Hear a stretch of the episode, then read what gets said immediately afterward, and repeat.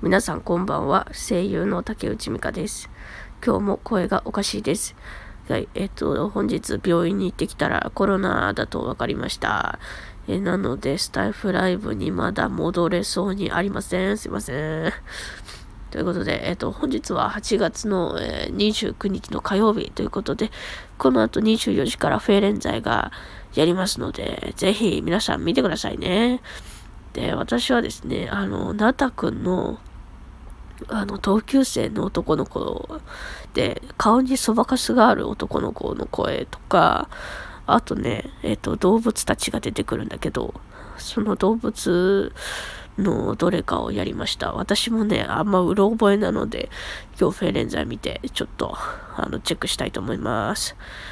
ということで、みんな見てね、ありがとうございます。またね